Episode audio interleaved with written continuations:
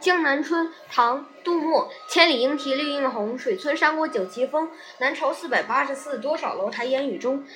作者背景：杜牧，八百零三年至八百五十二年，唐代诗人，字牧之，京兆万年人，精通兵法，有政治才能，诗文都写得很好，诗以七绝最为出色，与李商隐齐名，世称小李杜。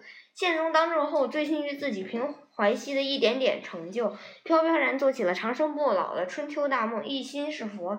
韩愈上了剑佛古表，险些丢了性命。嗯，宪宗被太监杀死后，嗯，后继的穆宗、敬宗、文宗照例提倡佛教，佛嗯，佛僧尼姑指数继续上升。嗯，寺寺院经济呃持续发展，大大削弱了政府的实力，加重了国家的负担。杜牧这年来到江南，不禁想起当年南朝，尤其是梁朝弑佛的前程，到后来是一场空，不仅没有求得长生，反而误国害民。这首诗既是咏史怀古，也是对唐王朝统治者委婉的劝诫。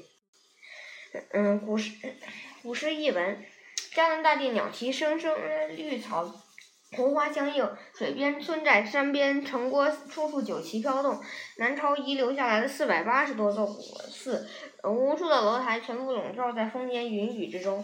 名句赏析：南朝四百八十寺，多少楼台烟雨中。这两句写烟雨，只是因为在千里范围内各处阴晴不同。江南的特点是山重水复，柳暗花明，色调错综，层次丰富而有立体感。诗人在说千里与尺幅的同时，着重表现江南春天掩映相衬、丰富多彩的美丽景色。金碧辉煌、乌郁重重的佛寺，本来就给人一种深邃的感觉。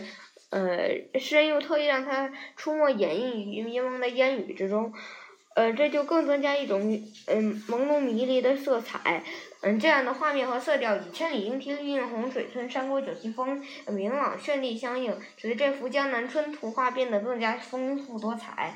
南朝二字更给这幅画面增添了悠远的历史色彩。四百八十是诗人强调数量之多的一种说法，诗人先强调建筑宏丽的嗯佛寺非止一处，然后再借以多少楼台烟雨中站的感慨引人深思。